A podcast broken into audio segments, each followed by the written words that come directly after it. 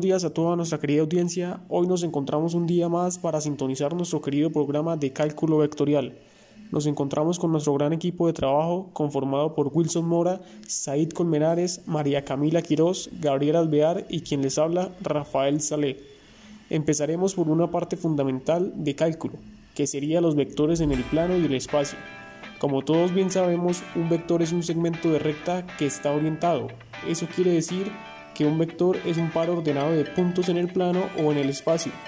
Un vector en el espacio euclidio tridimensional se puede expresar como una combinación lineal de tres vectores unitarios que son perpendiculares entre sí y constituyen una base vectorial. En coordenadas cartesianas, los vectores unitarios se representan por i, j y k, paralelos a los ejes x, y, z correspondientes. A un vector lo representa una flecha, cuya longitud es proporcional a su valor numérico, llamado módulo del vector. Otras características del vector son la dirección o recta sobre la que está, el sentido que lo marca la flecha del vector y su punto de aplicación, que coincidiría en su caso con el punto de origen del vector. Said, cuéntame, ¿qué opinas de las rectas y los planos? Eh, bueno, Rafael, ya que nos has hablado acerca de los vectores en el plano y en el espacio, yo les hablaré acerca de las rectas y los planos. Las rectas en el espacio se comportan igual que cualquier otra recta, es decir, que son una sucesión infinita y consecutiva de puntos, pero ahora los puntos serán tridimensionales, así que las rectas pueden tener dirección z, que va a estar relacionada con la profundidad. Para encontrar la ecuación de una recta en el espacio, se necesitan dos puntos o bien un punto y un vector que se sepa que es paralelo a la recta en cuestión. Digamos que tenemos dos puntos, P y Q, eh, con sus respectivas coordenadas X, Y y Z.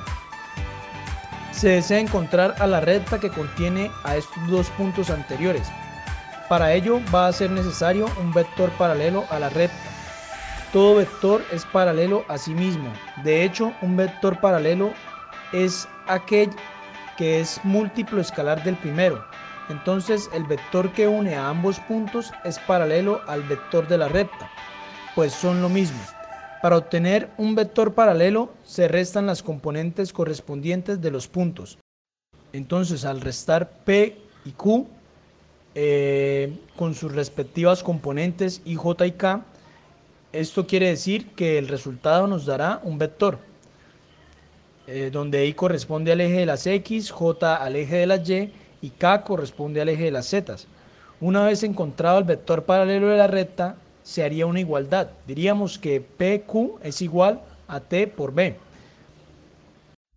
Es decir, el vector entre los puntos P y Q es igual al vector paralelo B multiplicado por un parámetro T, donde B puede ser cualquier vector paralelo al vector de la recta, entonces haríamos una igualdad y por último despejaríamos para x, y y z, donde obtendríamos tres ecuaciones que se conocen como las ecuaciones paramétricas de la recta.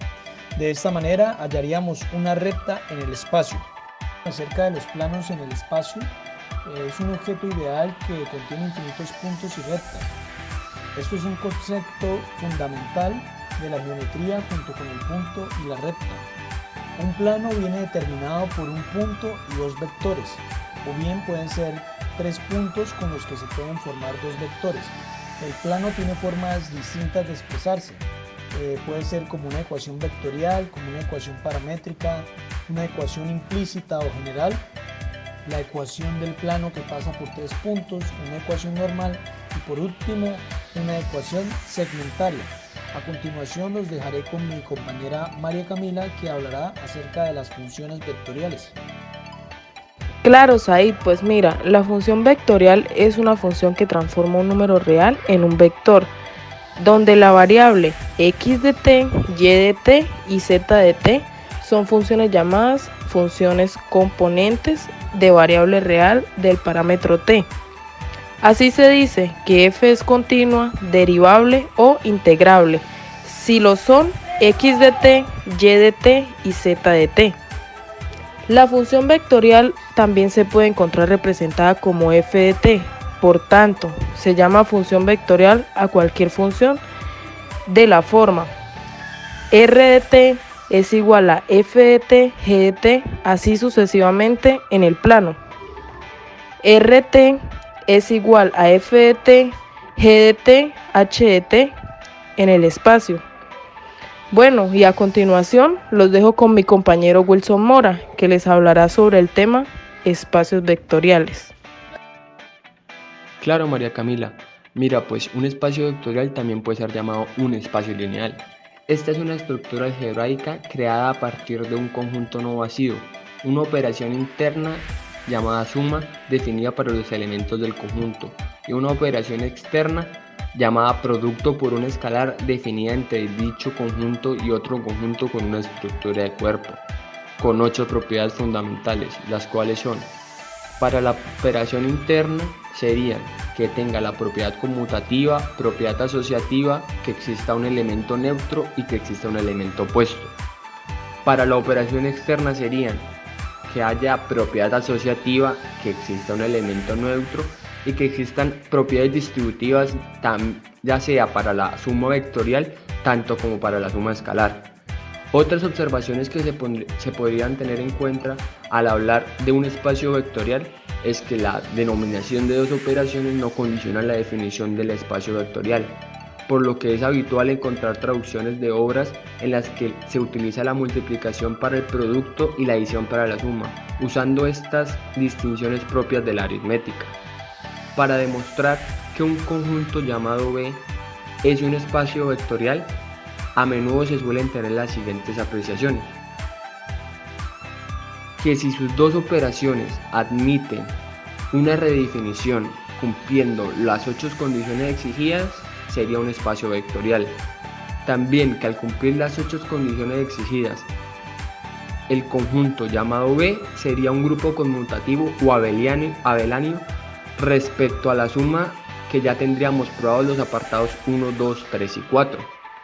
Si supiésemos también que el producto es una acción por la izquierda de B, tendríamos aprobados los apartados 5 y 6. Con esto podríamos comprobar si es un espacio vectorial. Ahora, Gabriela, ¿nos podrías inducir al tema de secciones cónicas? Ah, dale, Wilson. ¿Qué son secciones cónicas? Se les llama cónicas porque estas curvas se obtienen al considerar las secciones determinadas por un plano al cortar a dos conos opuestos por el vértice. Son todas las curvas resultantes de las diferentes intersecciones entre un cono y un plano. Si dicho plano no pasa por el vértice, se obtienen las cónicas propiamente dichas. Se clasifican en cuatro tipos. La eclipse, parábola, hipérbola y circunferencia. Bueno, a continuación los dejo con mi compañero Said que les hablará superficies esféricas. Eh, bueno, Gabriel, acerca de las superficies esféricas se pueden generar de diversas formas. Con carácter general, una línea que se mueve siguiendo cualquier ley en su movimiento, la cual a su vez puede variar de forma en su desplazamiento y va a generar una superficie que estará constituida por funciones continuas en un determinado dominio la línea recibirá el nombre de generatriz.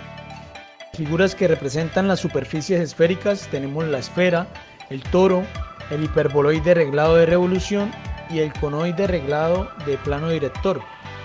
Eh, los elementos geométricos de estas superficies son la tangente y el normal. La tangente es una línea que es tangente una curva de la superficie que pase por dicho punto. Hay infinitas tangentes a una sola superficie y la normal es una recta perpendicular al plano tangente por el punto de tangencia. Solo hay una normal en cada punto de la superficie. Ahora cuéntanos Rafael, ¿qué son las superficies cilíndricas y cuádricas? Claro que sí, David. Fueron los matemáticos griegos de la antigüedad quienes iniciaron el estudio de las cuádricas, con el cono y sus secciones, que son las cónicas, curvas en un plano bidimensional, aunque no emplearon ecuaciones. Una superficie cuádrica es una hipersuperficie dimensional representada por una ecuación de segundo grado con variables espaciales. La ecuación normalizada de una cuádrica tridimensional centrada en el origen 0,0,0 de un espacio tridimensional es x al cuadrado sobre a al cuadrado más menos y al cuadrado sobre b cuadrado más menos z cuadrado sobre c cuadrado más menos 1 es igual a 0. Por medio de traslaciones y rotaciones, cualquier cuádrica se puede transformar en una de las formas normalizadas en el espacio tridimensional euclidio. Existen 16 formas normalizadas. Las más interesantes son las siguientes. Elipsoide, esferoide, esfera, paraboloide, paraboloide hiperbólico, paraboloide elíptico, paraboloide circular, hiperboloide elíptico de una hoja, hiperboloide elíptico de dos hojas, cilindro, cilindro elíptico, cilindro circular, cilindro hiperbólico, cilindro parabólico, cono elíptico, cono circular. Un tercer tipo de superficie en el espacio son las llamadas superficies cilíndricas o simplemente cilindros. Estos son los cuerpos geométricos engendrados por un rectángulo que gira alrededor de uno de sus lados. Los elementos de un cilindro son el eje, que es el lado fijo alrededor del cual gira el rectángulo, las bases, que son los círculos que engendran los, lados perpendiculares al eje, la altura, que es la distancia entre las dos bases, la generatriz, que es el lado opuesto al eje y que es el lado al que engendra el cilindro. Wilson, ¿podrías hablarnos sobre las coordenadas rectangulares y esféricas?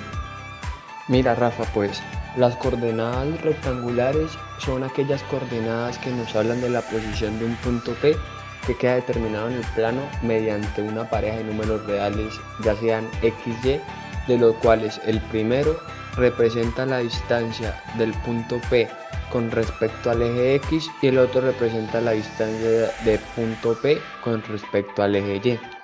Estas son un tipo de coordenadas ortogonales usadas en el espacio euclideos para la representación gráfica de una relación matemática o del mismo movimiento o posición en física caracterizada por tener como referencia ejes ortogonales entre sí que concurran en el punto de origen. Esas serían las coordenadas rectangulares. Las coordenadas esféricas son aquellas que se basan en la misma idea de las coordenadas polares y se utilizan para determinar la posición espacial de un punto mediante la distancia y dos ángulos. En consecuencia de esto, un punto P quedaría representado por un conjunto de tres magnitudes, tales como el radio, el ángulo polar o la colatitud y el azimutal. Para hablar de estas coordenadas hay dos convenios que se suelen trabajar.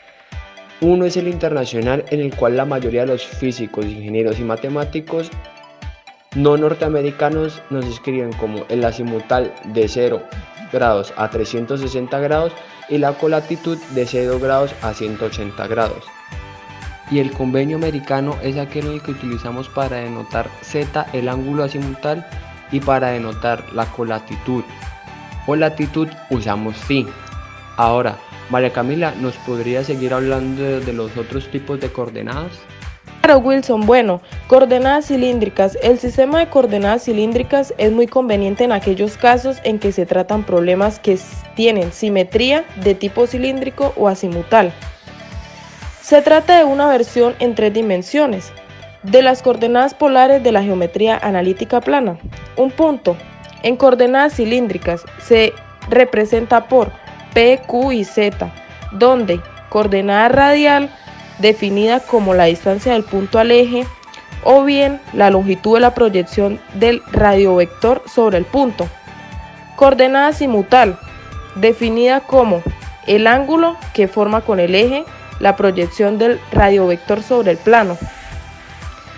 Eh, coordenada vertical o altura, definida como la distancia, con signo desde el punto P al plano. Ahora, coordenadas polares.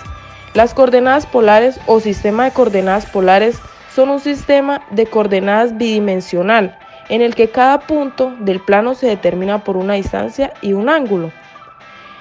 Este sistema es ampliamente utilizado en física y trigonometría. De manera más precisa, como sistema de referencia se toma A, un punto O del plano, al que se llama origen o polo, y B, una recta dirigida o rayo o, o segmento, o L, que pasa por O, llamada eje polar equivalente al eje X del sistema cartesiano. Con este sistema de referencia y una unidad de medida, métrica para poder asignar distancias entre cada par de puntos del plano. Todo punto P del plano corresponde a un par ordenado, R o ángulo, donde R es la distancia del P al origen y ángulo es el ángulo formado entre el eje polar y la recta dirigida OP, que va de O a P. El ángulo crece en sentido antihorario y decrece en sentido horario. La distancia R mayor que cero se conoce como la coordenada radial o radiovector, mientras que el ángulo es la coordenada angular o ángulo polar. A continuación, Gabriela, ¿nos podrías explicar las funciones de varias variables? Claro, Camila, con gusto. Las funciones de varias variables son funciones como cualquier otra. Cumplen la misma definición de función, una relación. La diferencia es que una variable dependiente estará regida por más de una variable independiente. Es muy común trabajar con funciones de tres variables, generalmente llamadas z igual a f de x y y. Casi por impulso, se tiende a graficar una función para observar su comportamiento y entenderlo con más claridad. Las funciones de varias variables no están exentas de ello. El problema es que no todas las funciones de varias variables se pueden graficar. De hecho, el máximo número de variables que permite graficar es de tres variables. ¿Por qué? Pues porque dimensionalmente no se pueden observar más de tres variables interactuando entre sí. O al menos no gráficamente. Y a continuación les explicaré el último tema, integración múltiple. Una integral múltiple es un tipo de integral definida aplicada a funciones de más de una variable real. Por ejemplo, si se integra con respecto a dos variables independientes en el espacio R2. Esta integral recibe el nombre de integral doble. Y si se integra con respecto a tres variables independientes en el espacio R3, la integral recibe el nombre de integral triple. Una forma relativamente sencilla de definir las integrales múltiples es mediante su representación geométrica como la magnitud del espacio entre el objeto definido por la ecuación y una región t. En el espacio definido por los ejes de las variables independientes de la función f, si t es una región cerrada y acotada y f está definida en esta. Agradecemos a nuestra audiencia y esperamos que hayan aprendido un poco más sobre estos temas.